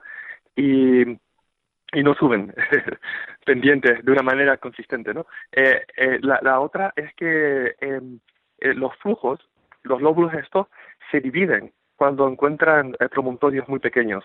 O sea, o sea, promontorios a lo mejor, te estoy diciendo, de unos cuantos metros, ¿sabes? Eh, en zonas donde el flujo era más o menos eh, fino, pues dividen el, eh, el flujo, lo que implica que si hubiera habido una masa glaciar, tendría que haber sido eh, más elevada que el margen de, de los depósitos, ¿no?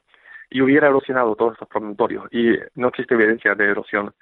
Entonces, esos son básicamente eh, flujos que se mueven por energía disipada a través de una ola, eh, o lo que es un tsunami. Ya. ¿Y, y qué te iba a preguntar? ¿Y esto se, se entiende que estos tsunamis han sido provocados por impactos de meteoritos? Eh, esto es una hipótesis. O sea, lo que sabemos con, vamos, yo diría con casi to- total certeza es que, que estos son depósitos de tsunami. Lo que el origen de los tsunamis eh, es muy probable que esté relacionado con eh, cráteres de meteoritos, ¿no?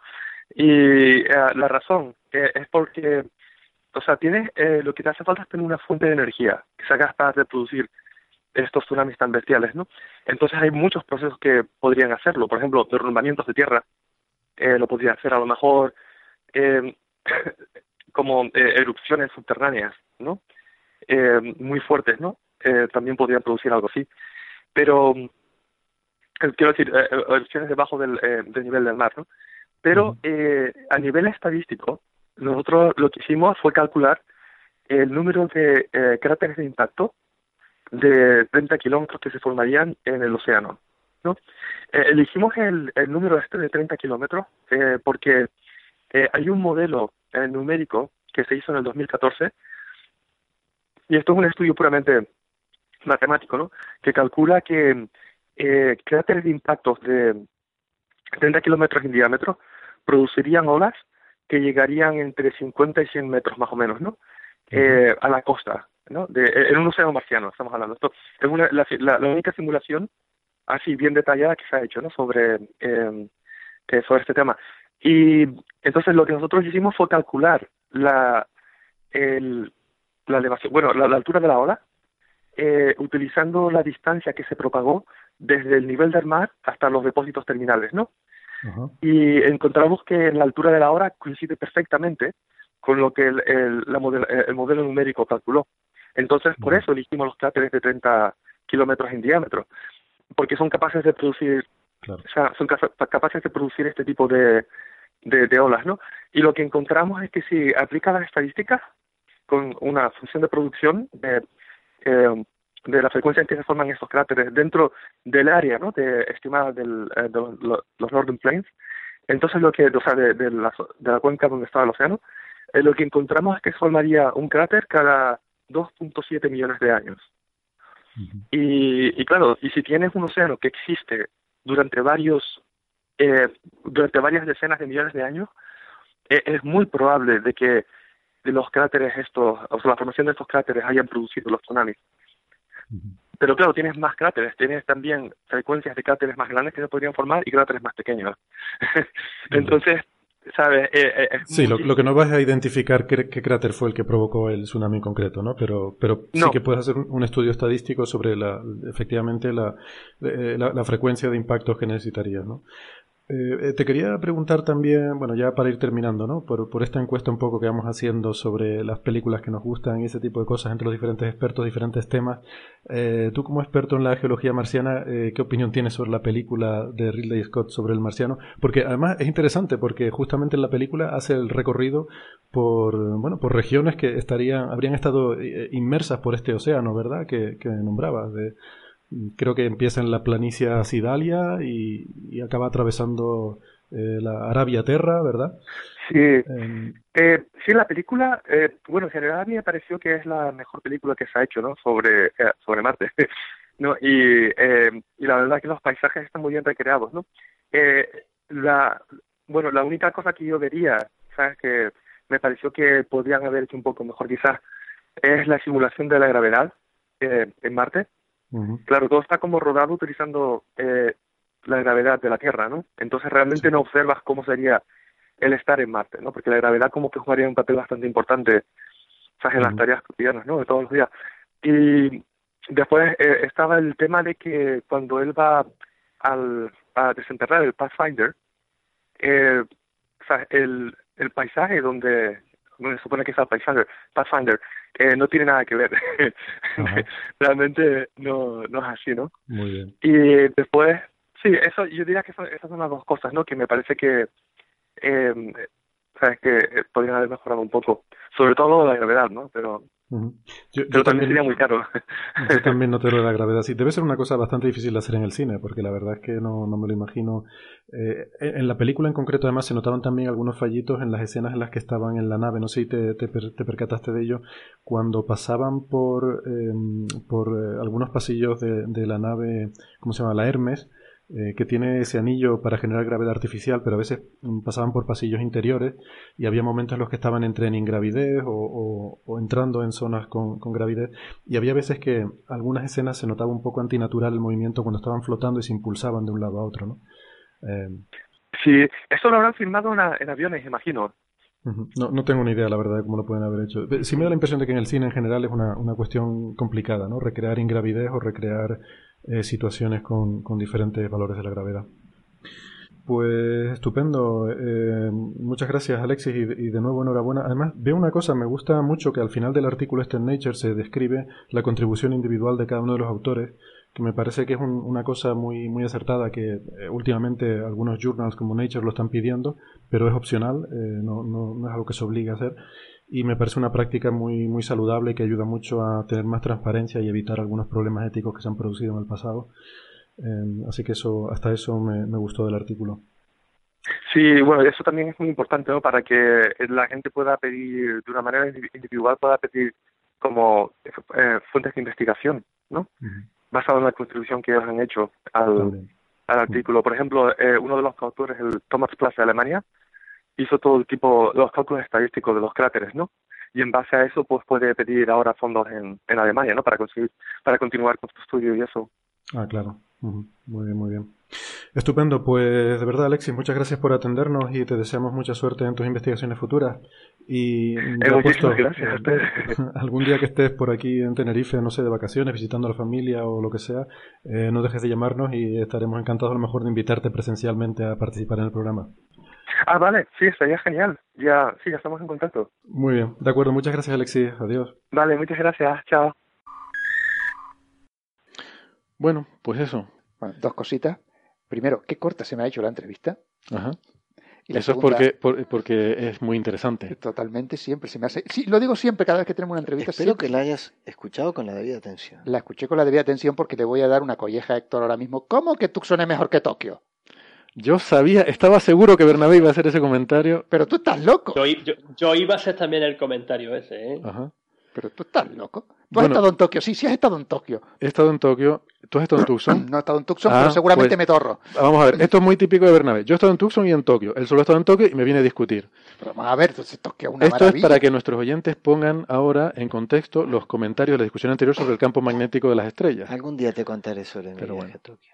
Tokio- a ver, yo, yo- Y sobre el City Tour en Tokio.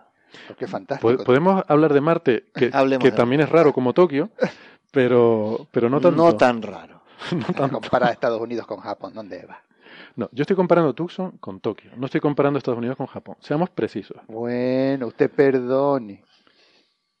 Tucson. Tucson. Ta- ta- ¿Cómo Tucson. con Tucson? Tucson. Tucson. Tucson. Bueno, venga, Marte. Tsunamis. De- ¿Qué? ¿Qué de- opinan? ¿Hubo tsunamis o no hubo tsunamis hace 3.500 Yo tengo un millones problema de años en aquí y es que él comenta que, em, y es- esto es desde la ignorancia más absoluta, Vale. porque a mí si me sacas de mis galaxias y de esas cositas, me soy muy ignorante. Y es que dice que en Marte era muy po- es muy poco activa. Hmm. Y, Sí. Pero espérate, Geológicamente hablando, sí, es geológicamente muy poco prácticamente inactivo desde hace más de 3.000 millones de años. Entonces, cuando estaba este, este, este mar, eh, no era activa, porque, entonces, ¿cuándo se formaron lo- el Monte Olimpo y sus compañeros? Antes. Antes Es todavía. anterior. ¿A qué cuándo? Ah, eso es anterior. Es, es, es el Monte Olimpo, si yo no recuerdo mal, tiene como 3.800 eh, o por ahí millones de años de antigüedad. Es muy antiguo. Es tan antiguo como el propio muy sistema solar. antiguo. Eh, No, si tú miras solar, Marte, casi mil millones de años. más, ¿no? Marte, 4.500, Marte, 4.000 millones de años, no muchos 4.000 más. y pico. 4.500 No muchos más, o sea, es que se tiene que haber formado. La, la cuestión es, o sea, por, Es por que el Monte Olimpo se formó cuando oyentes, se estaba formando todavía, estaba todavía en la época de las colisiones en los los, planetas claro, Sí, los planetas son muy sí. calientes al principio, están muy calientes, se acaban de formar, tienen impactos continuos, eh, tienen núcleos eh, fundidos, incluso cuando se, se solidifica, se empieza solidificando la corteza primero, ¿no? efectivamente. y luego hacia adentro. Entonces, esta historia activa y vulcanológica en Marte y en otros planetas viene de la época en la que todavía están fundidos por dentro y todavía hay tectónica de placas. Pero y eso lo que nos está diciendo es que Marte, Bueno. después de aquella época, dejó de recibir impactos, porque si seguimos No. viendo a, seguimos viendo entonces el Monte Olimpo con esa maravilla. No, No, no debería bueno, haber- Pero es que, es que la cantidad, el- el- la zona donde está saturada, si tú miras la luna, por ejemplo, ¿sí? la luna tenemos la zona de los mares, que son esas zonas circulares muy grandes, que son en realidad eh, eh, gigantescos cráteres que se han cubierto con material del interior. Impactos de, de- de- de cosas muy grandes que rompieron la, la corteza, profundizaron lo suficiente como para que eh, ro- eh, romper la, la- la parte rígida y, a- y hacer fluir material magmático del interior. Esas son las zonas más jóvenes de la Luna, los, la- los mares, y tienen del orden de 3.300 o 3.400 millones de años, si mi memoria no me falla. ¿Eh? Eh, la zona donde está plagada de cráteres es- son, es- son más viejas. La zona donde hay saturación de cráteres es más vieja. ¿Y esto, esto por qué? Porque la frecuencia de impactos eh, sufrió un pico muy grande eh, hace aproximadamente unos mm, 3.900 millones de años, 3.800 millones de años por ahí, en ese entorno. Eh, que el- Entonces, el eh, y, está- a partir de ahí decreció muchísimo la pero es que frecuencia. el margen que me estás dando de, de, de, de años, 3.500, 3.400, 3.800, son... Sí, sí, pero, pero, pero si tú miras la, la, el- la, la- el- el- la frecuencia de, de- de cráteres de impacto, o sea, o la frecuencia de impactadores, ¿eh? de, de- de choques asteroides, meteoritos, cometas, lo que fuera, es que cae brutalmente desde esa época, esa época que se le llama Late Heavy Bombardment, Sí, efectivamente. ¿eh? Eh, que no sabemos si, si, si es que fue un, un tiempo corto o si fue de- desde el principio mismo una, y una caída brutal, porque como está saturado de cráteres, este, eh, la zona que ya está saturada no puedes saber si es más vieja o más nueva que el momento que se saturó. ¿no? Entonces, Pero- la, la historia de este, a mí lo que me sorprendió de todo esto es que al, al parecer, originariamente, pues claro, yo me había hecho la composición de decir, bueno, el Marte primigenio tenía una atmósfera. Luego, por tanto, podía tener, eh, podía tener agua líquida, podía tener incluso un ciclo del agua, como se ha descubierto en observaciones recientes. A mí lo que me sorprendió fue el comentario de Alexis, eh, según el cual este, este océano estaba inicialmente, era subterráneo, era hielo o agua eh, subterránea que por, por, algún mecanismo salía a la superficie, quizás por impacto incluso, ¿no? Podría haber sido... Eh, no por el impacto del tsunami. No, no por el impacto del tsunami, sino impactos anteriores que hubieran liberado esa, esa, agua, lo hubieran calentado y hubieran derretido ese hielo y que hubiera salido a la superficie. De todas maneras, incluso él comenta que, que puede ser debido que el impacto pudo haber ocurrido sobre hielo, no sobre... Hay uno de los tsunamis que es sobre hielo y otro sobre... Sí, son dos cosas distintas. Una es los impactos de los tsunamis, que son dos impactos en concreto de lo que están hablando. Yo me refiero antes que eso, me estoy refiriendo a la producción del océano. Yo creo que o sea, cómo, se forma, cómo se forma el océano, porque al parecer inicialmente era subterráneo, esa agua, y de alguna forma se sacó a la superficie. Eso, eh, yo, yo, creo que, lo interesante es, son los hechos. Vamos a, primero centrarnos en los hechos. ¿sí? Eh, y los hechos son que ellos descubren unas amplias estructuras donde, eh, geológicas donde eh, la roca está debajo y en lo que sería el desecho de la roca está encima. Si, tú, si, si nosotros vemos que, en cualquier lugar montañoso y tal, los sedimentos están debajo porque el material cae y rueda hacia abajo por gravedad. ¿eh? Y lo que ellos mm, estudian y ven es que hay estructuras de, muy extensas que además han logrado... cientos de kilómetros. De, cientos de kilómetros que han logrado trasladar material y, ven zonas de roca pelada y por encima zonas donde está, donde está lleno de piedras y arenisca, pedrusco, muy, zona muy porosa. Y este, eso es un claro, y, y, además en estructuras típicas de un risco, pero, al, pero vistos como al revés. ¿Sí? En el risco tiene la roca que queda pelada arriba y todo el, y todo el pedregullín, digamos, por, por debajo. Aquí eh, eh, se ven zonas que, que, el material está al revés. Y eso en, la Tierra ocurre, por ejemplo, en las zonas donde hay glaciares. Un glaciar, a medida que crece, va arrastrando rocas o, se mueve y se desplaza, y si se, por alguna razón se desplaza hacia arriba, arrastra el material hacia arriba. ¿sí? Entonces va quedando el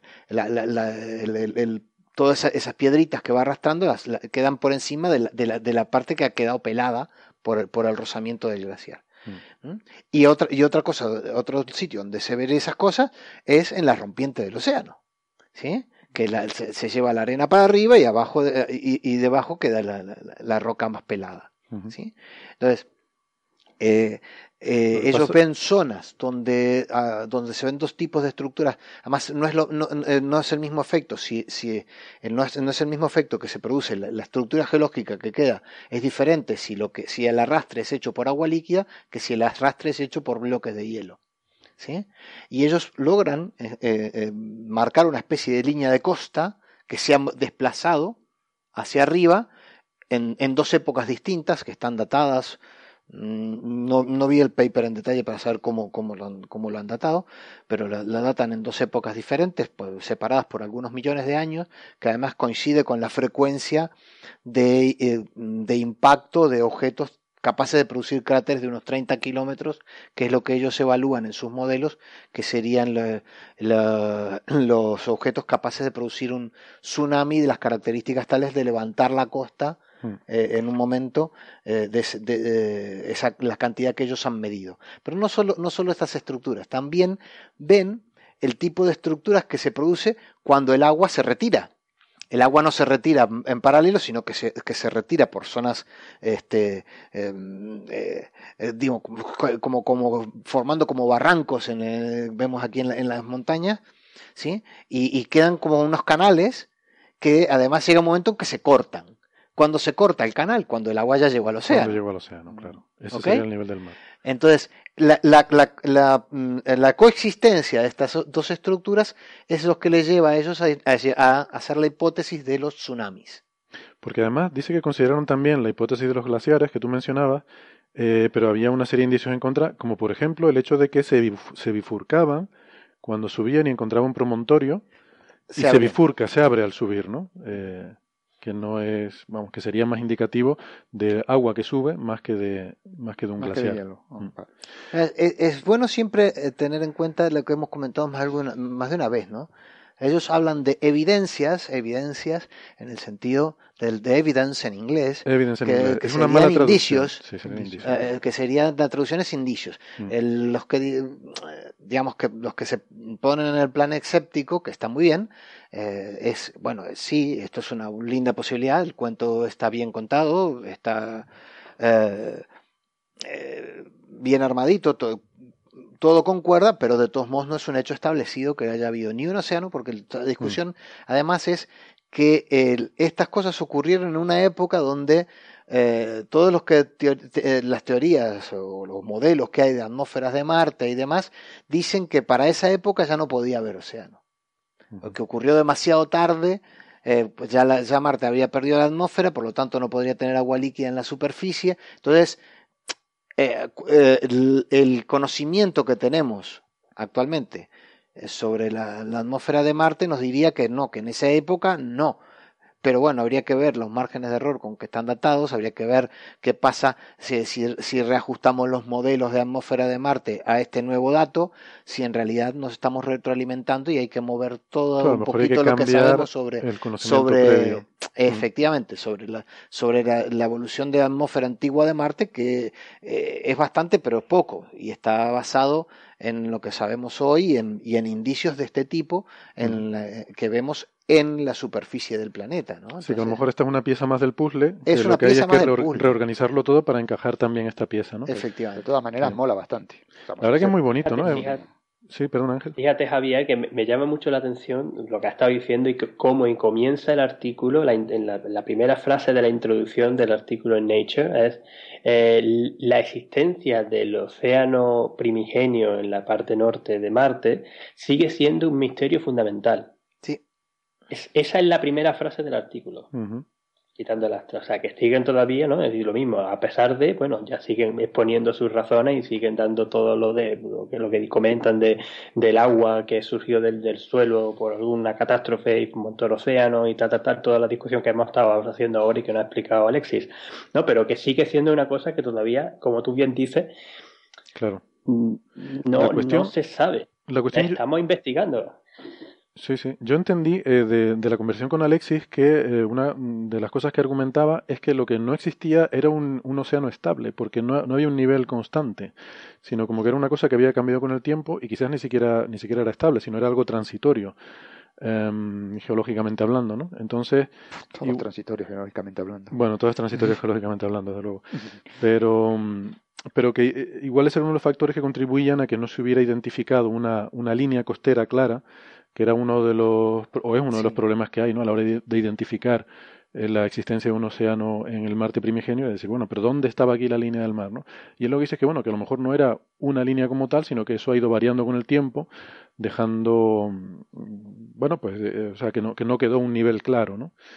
Entonces, Sí, probablemente las condiciones en- de atmósfera y tem- eh, temperatura a nivel superficial y demás de Marte variaran con, una frecuencia mucho mayor la que, de la que estamos acostumbrados en la Tierra y eso no hubiera permitido, digamos, que, que el propio, la, ex- la- la existencia de ese propio mar hiciera que a veces subiera, bajara y él mismo borrara las huellas de, de su costa, ¿no? Claro. Pues bien, bien, muy interesante. La verdad que estamos eh, descubriendo un montón de cosas sobre Marte últimamente. Eh, estos últimos años ha habido un montón de... Claro, también tenemos más misiones, ¿no? Tenemos satélites en órbita de Marte dándonos eh, mapas de, de- de radar, de, en infrarrojo, en, en un montón de un montón de datos y, Y tenemos gente, y hay gente trabajando. en gente sí. trabajando los datos. Ah, yo pensé que gente en Marte iba a decir no. No, gente trabajando Guani ya volvió, datos. ya volvió con una cosecha de papas tremenda, pero ya volvió. Sí, sí. Y con una irradiación a, a exposición a radiaciones solares que el pobre no, no iba a vivir mucho dando clases en esa universidad después, pero en fin, yo sé que Eh, yo sé que a ti esas cosas no importan, no te importan, así que creo que eres un buen candidato para ser de los primeros humanos en pasar largos periodos de tiempo en el espacio expuestos a la Si no hay radiación. internet, Pero mm, enfatizo de vuelta, tenemos gente trabajando en eso. Sí, sí, sí. Eso es lo más Eh, importante al el, final. el manpower sigue siendo el, la clave, ¿no? Eh, Claro, porque cuando se hacen este tipo de misiones y este tipo de instrumentación, se asignan también recursos a, a contratar gente para trabajar en esas misiones, ¿no? Y eso es lo más importante. bueno, no, no siempre, no siempre lo hacemos así. Ya, A veces bueno. tenemos instrumentos, tenemos datos y los datos permanecen allí. uy, ¿qué me vas a contar? Eh, y eso, bueno, es bien sabido que hay imágenes de las, de las misiones a la Luna, de las Apolo, que jamás han sido vistas por ser humano alguno, que están archivadas y nunca las miramos, simplemente porque son ingentes cantidades de datos. ¿Eh? Y bueno, usamos un cierto porcentaje y a veces alguien llega a esos datos que estaban allí y, lo ve y por primera vez y, se pregunta, ¿y esto qué es? ¿no? Ahora están haciendo un archivo digital de todas las fotografías del Apolo, ¿no? Que se están publicando, con miles y miles de fotografías. Es increíble, ¿no? No me imaginaba que, había tantas. O sea, esa gente tenía que estar en la Luna con las poquitas, las poquitas misiones que fueron, estarían sacando fotos continuamente. porque, nuestros oyentes seguramente lo, entenderán muy fácil. Ahora con las cámaras digitales tenemos cientos y cientos de fotos en el teléfono, en el ordenador y en no sé dónde que jamás vamos a ver en nuestra vida. Exactamente. Y hemos tomado, ahora somos todos fotógrafos profesionales, pero jamás miramos las fotos. Bueno, pues nada. Em, eso me recuerda, por cierto, quería cambiar de tema, pero voy a contar una última anécdota. Cuando precisamente hemos hablado aquí alguna vez de estos telescopios de clase 4 metros para observación solar que se están se está construyendo uno en Estados Unidos y, y, otro aquí en Europa que se está se está preparando. Y recuerdo en una de las discusiones preliminares sobre el de Estados Unidos que eh, pues estaba discutiendo el qué hacer con los datos para archivar toda la enorme cantidad de imágenes que este telescopio iba a producir y que cómo se iba a poder mover todos esos terabytes y terabytes de datos diarios que iba a producir, ¿no? Y yo era partidario de no almacenarlo todo. O sea, de quizás almacenar durante unos días, pero que al final de cada cierto periodo de observación, pues que alguien seleccionara lo mejor, ¿no? Pero parece que hay como una especie de paranoia contra tirar datos, ¿no? Hay que guardarlo todo porque esto ha sido una cosa que cuesta mucho dinero y tal. Entonces me hice un calculito rápido de estos de, servilleta y bolígrafo, eh, con el cual resulta que puedes llegar a la conclusión de que Mm, o sea, no existen suficientes físicos solares en el mundo para que si tú cogieras todos esos datos y fueras pasando todas esas imágenes, simplemente pasándolas así delante de un ordenador, dándole la tecla de enter, pasando una imagen cada tres segundos, no hay suficientes físicos solares en el mundo para ver todas esas imágenes. O sea, simplemente verlas tres segundos por imagen, ¿no? Entonces, pero bueno, que el argumento es... que, absurdo generar un telescopio de 4 metros solar. Eso sí, lo he dicho toda la vida diciendo. Tiene fotones a punta pala, no, vamos a hacerlo muy grande. Hay un argumento, de hecho, que es muy interesante. Cuando tú observas el Sol con espectropolarimetría y con la resolución espacial, pues claro, según tú vas aumentando cada vez más aumentos, más aumentos, cada vez tienes menos, menos área, cada vez tienes menos fotones. Si tú observas el Sol con la resolución mm, que nosotros buscamos de 20 kilómetros, eh, con alta resolución temporal, porque claro, las cosas se mueven. Si miras con mucha, mucha resolución espacial, también necesitas resolución temporal, pues si no se te emborrona la imagen por el movimiento. Y, y con espectropolarimetría resulta que el Sol es un objeto débil. Está al nivel de tus galaxias. La diferencia es que tú estás integrando una hora para tener el mismo flujo que él obtiene en milisegundos. claro, eso encima es eso. Bueno, pero es que él necesita la resolución temporal de milisegundos. Ah, tu galaxia en milisegundos no cambia. Y el Sol tampoco. Lo que pasa es que se han inventado el rollo de los campos magnéticos para tener telescopio de 4 metros. A 20 kilómetros, no, eso, eso se ve directamente. bueno, y ahora en serio, esto es un cachondeo que tengo yo con Héctor. Yo en verdad no pienso esto, es una broma que tengo con él hace muchos años. ¿Ah, no lo pensás? Ay, Dios. Bueno, sí, yo creo que los campos magnéticos son un invento de esa gente para sacar dinero, pero nada más. Realmente hay, hay un tema que, que, sí que es interesante de verdad, que podríamos estar discutiendo en vez de perder el tiempo con esto. Y... Se cabreado. no, no, no. Se cabreado. Perdón. No, es que yo, yo tengo un reloj delante y ustedes no. y, y, resulta que es que hay un tema que lo estuve comentando esta mañana con Javier, eh, porque, bueno, les hemos dicho alguna vez que Javier y yo compartimos oficina. Y, a mí me pareció muy, muy curioso, Javier, esto del, el, bueno, iba a decir billonario, pero no es billonario, es billionaire, se traduce como mil millonario quizás. Bueno, alguien muy, muy rico, mm, uno de, de estos super ejecutivos de, de Microsoft, ex, ex super ejecutivos de Microsoft, se llama Nathan Mirvold, o como se pronuncia esto, no tengo ni idea. Pero eh, este señor resulta que además es muy, es muy cientófilo, eh, como muchos de nuestros oyentes, solo que tiene mil millones de dólares, al contrario que muchos de nuestros oyentes. Por no decir todo. Pero la cuestión es que mm, este señor se dedica a, yo qué sé, a veces se le mete una cosa en la cabeza, por ejemplo, una vez cogió una perra con algo sobre dinosaurios y se puso a, a discutir con científicos sobre eh, algunos trabajos que había eh, hecho sobre dinosaurios. Bueno, ahora la ha cogido con, con una cosa que se llama NEOS, que Javier nos ha descrito aquí alguna vez, que son Near Earth Objects, o sea, asteroides que tienen órbitas cercanas a las de la Tierra y que nos interesan mucho porque son potencialmente peligrosos, porque podrían acabar cayendo en la Tierra. Eh, en fin. Eh, eso es así. no, acabarán cayendo algunos que Acabarán cayendo en, el, algún cuestión es momento. cuándo, pero acabarán cayendo. La cuestión es cuándo, efectivamente. Y entonces él está muy enfadado eh, porque piensa que los eh, investigadores de un bueno de una misión espacial que se llama WISE, que tiene un, satélite con un, un telescopio infrarrojo, que entre otras cosas se dedica a mirar estos objetos, y una misión de continuación que se llama NEO-WISE, pues él dice que han estado engañándonos básicamente, ¿no? Que no, no han estado siendo lo suficientemente rigurosos y que no han estado siendo lo suficientemente transparentes en la publicación de sus datos. Y no solo dice esto en la prensa, sino que de hecho eh, ha escrito un artículo con eh, casos concretos en los que él hace un análisis y llega a otros resultados. Este artículo lo ha subido al famoso servidor de preprints que hemos hablado aquí, el Archive, y además lo ha enviado a la revista Icarus, que es una revista científica eh, con peer review y con todas las cosas que tiene que tener una revista. Entonces, bueno, esto ha desatado una polémica bastante interesante. Yo vi la noticia en, en Science, la había visto antes, pero no le había hecho mucho caso, pues pensé que era el típico, eh, yo que sé, el típico pirado que se pone a decir que todo lo que están haciendo los científicos está mal. Pero esto ha, ha adquirido cierta entidad, eh, ha salido, como digo, en, en, la, en la revista Science, que es una revista científica, y ha generado bastante polémica, ¿no? Con respuestas de investigadores principales de estas misiones y, y demás, ¿no?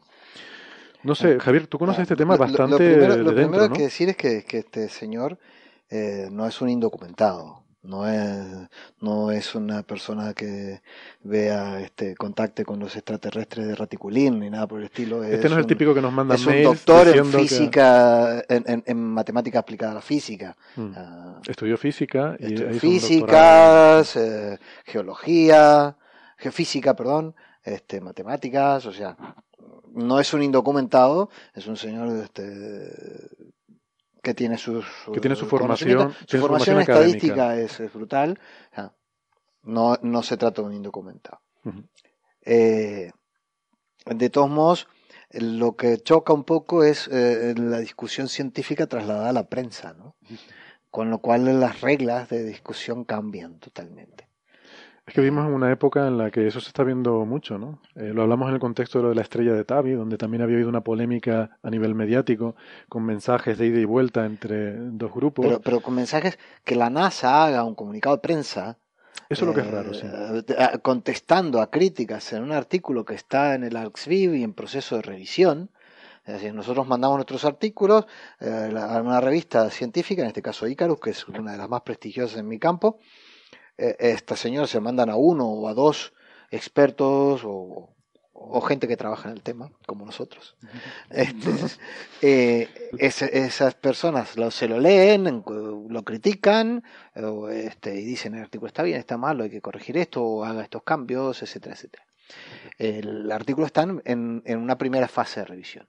Pero hay muchas, muchos estamos enviando eh, los artículos también en paralelo a esta AstroPH o AXFIB eh, que hace que el manuscrito sea público y uno, y uno puede decidir enviarlo, eh, no, no pasa eh, un proceso de revisión, simplemente lo envía allí y ya mm, se puede empezar a dar por, no- por notificado. En esta época donde hay mucha competencia y cosas que queremos que se divulguen rápido y que no esperen a veces procesos de revisión que son muy engorrosos este, Duran muchos y que, meses. y, que, y a- y que a veces duran demasiado porque esto es una actividad de seres humanos con nuestros este, eh, defectos y nuestras virtudes que también las tenemos este, Unos más que otros. y efectivamente y No, de hecho- seguramente está, como porque nos ha pasado seguramente el, el artículo de este señor está siendo revisado por eh, eh, la gente eh, con la- por, por este miembros del equipo a los cual le hace una crítica muy ácida Eh, Es común cuando tú criticas a alguien que alguien de ese equipo se, se elija para ser el, el, el juez o el árbitro de ese artículo, ¿no? El, el, el tema con, con, eh, con eh, WISE, WISE es un telescopio eh, que, observando, que observan en infrarrojo eh, lejano. eh, sobre todo observó mientras estaba mientras el instrumento estaba enfriado por nitrógeno, cuando se acabó el nitrógeno líquido, ya restringió sus, su- sus observaciones a unas bandas que no son tan no están tanto en el infrarrojo tan lejano o tan lejano como al principio y o sea mide la emisión térmica de los objetos Eh, la emisión térmica de un, de un asteroide dada por su temperatura y por el, el- el tamaño. Del tamaño y la temperatura depende cuánta energía térmica ese objeto emite. ¿Vale? La energía que emite es simplemente la energía, de, de- de- la energía que ha absorbido el Sol, ¿eh? este, que ha calentado su superficie y esa, esa, eh, super- superficie caliente Y emiten el emite infrarrojo. el infrarrojo. ¿Vale?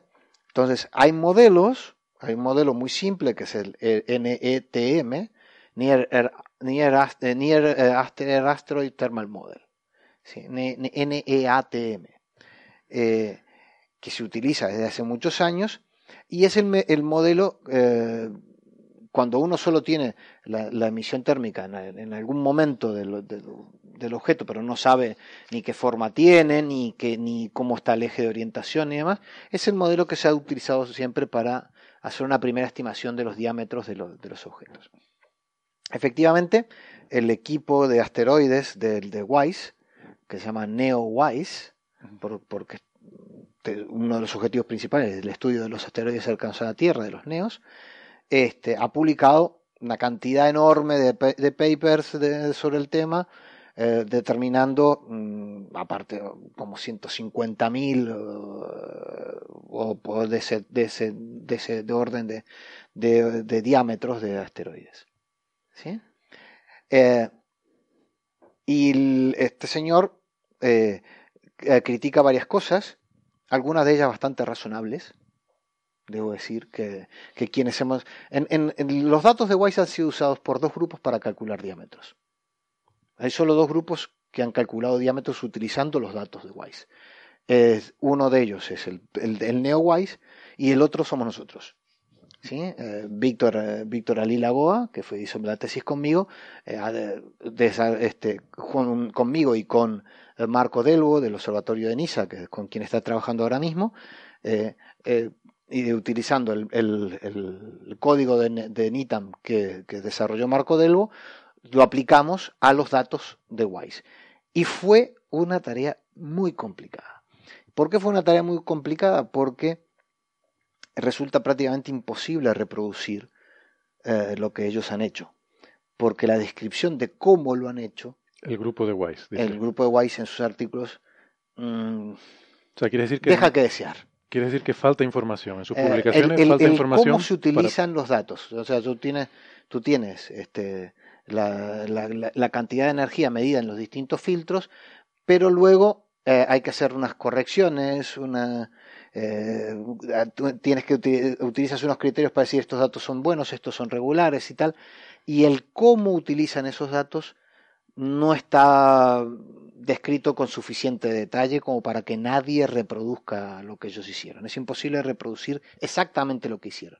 O sea, lo tú que nosotros hicimos con la crítica de este señor de que son muy opacos. es que sí, Eh, Eso es un problema muy gordo en la ciencia. O sea, Sí. realmente debería ser algo, no iba a decir denunciable, pero sí que ya empezar a poner un gran signo de interrogación sobre esos resultados. Porque si tú no puedes reproducirlo y nadie puede reproducirlo, es que, es que ya los referees deberían, cuantito reciban resultados de esta gente, debería ya ponerse un poquito a la defensiva, ¿no? Bueno, depende. Cuando tú tienes una. Lo que pasa es que sí es cierto que cuando tú tienes un, instrumento que produce la cantidad ingente de datos que ha producido esta- eh, eh, que produjo este Wise que está produciendo, ¿no? Todavía están observando. Este, y manejas toneladas de datos, muchas veces eh, el tratamiento no es todo lo fino que debería ser, porque simplemente estás haciendo un, trabajo que es muy, muy grande. Eh, la descripción de los papers no es, no es la mejor, es mejorable, en mi opinión. Eh, nosotros eh, tuvimos muchos problemas para, para y, hemos- y- y al final hicimos cosas que las hicimos con nuestro de selección de selección de datos que, que aplicamos nuestro criterio, porque además él se queja de otra cosa que también es verdad. Tú les preguntas a ellos sobre, oye, ¿y tú esto cómo lo hiciste? Y no te contestan. Entonces, eh, eso, eso resultó. Eso da bastante Eso- mal. eso, bastante eso mal es una, rollo. una, una eh, bien, eh, pecadito venial entre Mm. nosotros. ¿sí? Eh, lo que este señor pone como algo muy, muy grave, yo diría, sí, bueno, ya, es lo que hay. ¿no? Sí, pero eso, Hay- es- y hay otra eso cosa- enciende otra alarma dentro de uno. Y ¿eh? critica otra cosa que, es que yo creo que ellos lo han hecho muy mal, que es una mala praxis, que, eh, que me parece que igualmente que este señor se pasa de rosca en la crítica, donde más que mala él no habla de mala praxis, habla de fraude, Ah, bueno. y ya esto, bueno, un poquito, bueno, ya sabemos, parecen, parecen políticos. En ese sentido, es lo, lo que digo yo, que a veces nos pasamos de rosca cuando pasamos la discusión de los ámbitos científicos a la prensa, ¿no? Claro. Este, pero sí es cierto, él critica que, en, eh, que ellos sacan una tabla gigantesca de, con miles de, de diámetros determinados por Weiss y comparan con otro método que es mucho más preciso, que es la observación de radar. Son su- su- se- los asteroides que se acercan lo suficiente a la Tierra, uno puede utilizar los grandes radiotelescopios como Arecibo, eh, a modo como si fuera un radar, y eh, determinar, medir el tamaño con bastante más precisión. O sea que de todos esos 100.000 hay algunos que Hay sí un están centenar, muy, muy bien medidos. hay un centenar que están muy bien medidos. Y resulta que si uno va a la tabla de datos, se encuentra que, con- que ese centenar, en su tabla de datos, el valor del diámetro que aparece no es el valor que ellos determinan con el modelo térmico, sino es el valor que está determinado con el radar. Ah, Han cogido Curioso. el valor de los papers publicados con radar y lo han puesto allí. Nadie sabe cómo ni por qué, porque no nos lo han explicado tampoco en el, en el artículo. Y este hombre notó algo también que dice, bueno, puede ser que lo hicieron sin mala fe, pero los errores que están allí no son mucho mayores que los errores que, que los errores que están en, en los papers del radar. O sea, han cogido el dato del diámetro y han dejado probablemente el dato del error del método, de, de su método. Pues aquí estoy con el señor este, eso es fraude. No, yo no creo que no es un fraude, eso simplemente ha sido una mala praxis. O... Mala Pues a ver si... El, ¿Qué pasa con esto? Que impide una comparación eh, de los resultados entre métodos. Claro, pues tú lo que querrías ver es qué es lo que sacan ellos y compararlo con algo donde sí que sabes cuánto es para ver cuánto de bueno es su método. Eh, ellos hacen, hay, hay uno de los trabajos en los cuales ellos justifican, pero también es muy oscuro. No, a mí no me, nunca me quedó muy claro qué, es lo que ellos hicieron allí. Este, y claro, hubiera sido eh, lógico que, que es lo que ha hecho otra gente, que, no- es lo que nosotros hacemos. Cuando nosotros ah, estudiamos una población estadística y determinamos nuestros propios valores de diámetro con los datos, con, con nuestro método, ponemos eso y decimos, y esta gente determinó esto de otra manera. Ciertamente, los, eh, los resultados que nosotros obtenemos, como el método es en el fondo el mismo, aunque la resolución numérica eh, puede ser un poquito distinta, el- cómo atacas numéricamente el problema, son compatibles. ¿eh? El método da resultados razonables, el método tiene una cierta precisión que es eh, que ellos creo que, que cometen otro pecado, pecadillo venial, que es el que, que lo comete casi todo el mundo, es que este, son muy optimistas con sus este, incertidumbres. El método en sí mismo es una, es una simplificación gigantesca. El método que nosotros usamos asume que el asteroide es esférico. ¿Sí? Ya esa simplificación hace que el método tenga una incertidumbre sobre el resultado final. Está sacando un radio promedio, ¿no? Está sacando el radio, promedio. lo que llamamos un radio efectivo. Que no, Un radio efectivo. entonces, No decir que son mejores que un 10%, yo creo que suena, que es, que es como dice Weiss, y que este, este señor lo critica muchísimo. Este, Es una exageración. es una sí. Pero en Bueno. el fondo, lo que a mí no me gusta ni un pelo es que esta discusión que debería darse en ámbitos académicos se traslade a una discusión entre el New York Times y el periódico que apoya con el periodista que, que- que es amigo de este señor. Y, Pero ahí, pero ahí pecan los dos, porque aquí ha habido notas de prensa de la, de la investigadora principal, Amy Mainzer, del, del NeoWise, del investigador principal no sé qué, y es que al final, fíjate tú, lo que en el artículo de Science hay una frase eh, que la dice que la dice quién es, creo que es el investigador principal de WISE, me parece, eh, Ned Wright, Right. sí, el investigador, Bueno, el investigador principal de WISE. Ese a Fíjate la frase, es que la frase es buenísima. Dice, Wright dice que ellos han estado intentando comprobar los cálculos que este señor ha puesto en su artículo, ¿no? Que pone Nathan Mirfold, este, este cientófilo hipermillonario. Dice que han estado intentando comprobar sus cálculos, pero que claro, no sabemos eh, nada sobre el programa que usa, así que no sabemos dónde está metiendo la pata. Pero Wright dice que como Mirfold alguna vez trabajó en Microsoft, mm, es responsable, por lo menos en parte, de un montón de mal eh, software. Bueno, sí, sí, estamos mezclando, eh, parece discusión de, de nivel de políticos, ¿no? Esto parece patio Es- de colegio. es- eh, eh, es- a, eso, a eso es a lo que Parece voy, patio de colegio. Bueno, Que vamos a ir terminando porque ya estamos casi fuera de tiempo. tipo, macho, ese tipo de comentarios. El comentario, la verdad, que sobra totalmente. No, no solo sobra, Lo que no sobra es una cosa que yo quiero comentar antes de que nos vayamos, que ya estamos fuera de tiempo Uy. y me da pena porque hubiera querido hablar más de esto. Y es eh, una noticia que me pareció súper interesante que vi en el blog de nuestro eh, admirado Daniel Marín. eh, y además creo que me lo mandaste tú, Ángel, si no recuerdo mal, sobre la plasticidad del cerebro y una nueva técnica que se ha desarrollado. mm, Simplemente lo voy a comentar un poco por encima, a ver si tenemos más tiempo otro día, pero se trata de una técnica para eh, hacer eh, cirugía en el cerebro, que tiene el problema, como ustedes saben, que es un órgano muy delicado y que a veces, pues sobre todo en el caso de que haya tumores cancerígenos, hay que extirpar alguna parte y eso, pues no siempre es posible porque eh, puedes estar a lo mejor en alguna zona del cerebro que es muy importante, que tiene alguna funcionalidad que simplemente no puedes extirpar. Y eh, entonces, eh, en el año 2007, empezaron a trabajar eh, dos eh, doctores di- dirigidos por el doctor eh, Barcia en, en el Hospital Clínico San Carlos de Madrid, en una idea que, que puede mm, abrir una, una nueva puerta en este sentido, que lo que consiste es en trasladar las funciones cerebrales de una zona del cerebro a otra, porque, bueno, en contra de la leyenda urbana, lo que mucha gente piensa, se dicen muchas tonterías de estas, de que no, el lado izquierdo del cerebro controla la parte creativa, la parte derecha, la parte lógica y tal, barrabasadas de estas, ¿no? El cerebro es un gran sistema enormemente complejo. A nadie se le ocurriría decir que la parte izquierda de mi ordenador controla los gráficos y la parte derecha controla los cálculos. Pues, pues no, no tiene por qué. Pero en realidad hay una parte de tu ordenador que controla los gráficos, que es la tarjeta gráfica. Perdona, Sí, que, la- el- pero- que has elegido un mal... Vale, he elegido, he elegido un mal símil, pero bueno, da igual.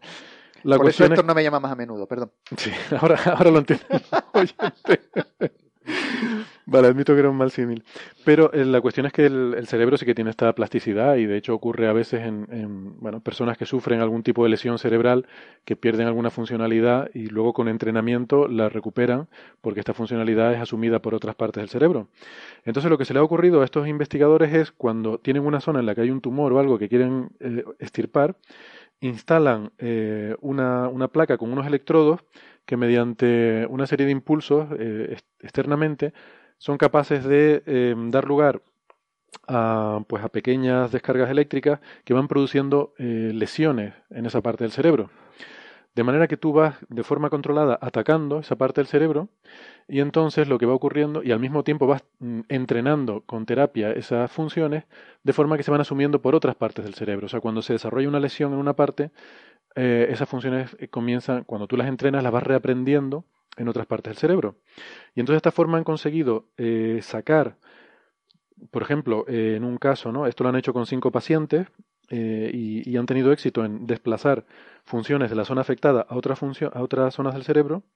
Y por ejemplo, hay un caso muy curioso, ¿no? De, que me llamó mucho la atención, una señora de 52 años a, a la que consiguieron desplazarle la zona que controlaba las dos lenguas que hablaba, porque hablaba español y rumano, trasladarlas a otra parte del cerebro a base de este proceso de lesionar esa parte y al mismo tiempo eh, rehabilitarle esas funciones, con lo cual ya eh, se podía extirpar sin peligro de perder, eh, por ejemplo, el habla, ¿no? Y lo mismo con funciones mecánicas y demás. O sea que esto es algo muy, muy interesante y una técnica que, bueno, que la verdad que abre o tiene el potencial de, de abrir muchas puertas para el futuro a la hora de, de tratar, bueno, pues, pues enfermedades que a día de hoy son muy, muy complicadas, ¿no?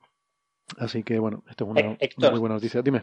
Sí, si me permite simplemente para al, eh, enfatizar claramente que eh, quien, quien ha estado muy si- siguiendo mucho toda esta investigación y quien ha terminado sacando la exclusiva en Next es el periodista divulgador científico Antonio Martínez Ron, Averrón, que también es uno de los fundadores de la red de blogs de Naucas. Ah, muy bien, muy bien, sí, sí. Es colega de, Javier Peláez en Catástrofe Ultravioleta también, ¿no? Eh, es verdad, y colega, y colega, que con él hace, bueno, él, eh, eh, Averrón, Antonio Martínez Ron hace bastante, bastantes cosas de divulgación científica buenísimas. Entre ellas, pues eso, eh, en el, eh, Catástrofe Ultravioleta, su blog eh, personal Fogonazos, de- uno de los primerísimos de divulgación científica en español, y que ha sido uno de los fundadores de, de Naucas. Y también lo hemos visto en Órbita Laica, que era uno de los que salían a, a contar los experimentos y hacer los propios experimentos con los invitados en Órbita Laica. Ujú. Muy bien, pues nada, ya con esto Simplemente, déjame, déjame decir la frase, ¿no? Que estamos esta, justamente esta, esta semana tenemos a Marte en el mejor momento del cielo de los últimos años Y si simplemente salís por la noche y, y miráis hacia, hacia el este y veis la constelación del escorpión, vais a ver un punto súper brillante color rojo que es Marte justamente alcanzó su punto de oposición con el punto más lejano con respecto al, Sol, el 30 de el, perdona, el 30 de mayo, el 22 de mayo, pero el máximo acercamiento a la Tierra se verá el 30 de mayo, el lunes de la semana que viene, cuando el Sol esté a 75,281 millones de kilómetros. Muy bien. Pues, pues nada, hecha queda la presión. Entonces lo puedes ver a través de tu ventana ahora mismo, ¿no? Sí, sí, bueno, ahora ya me tengo que mover un poco para poder verlo, pero sí, en principio lo veo a través de la ventana todavía, todavía aquí, se puede ver durante toda la noche. Estás ahí bajo la influencia de Marte, por eso estás agresivo hoy. ¿Por qué no? Igual es más por eso. Pues nada amigos, que, que lo dejamos aquí, eh, nos vemos la semana que viene. Adiós. Adiós. Hasta luego. Ever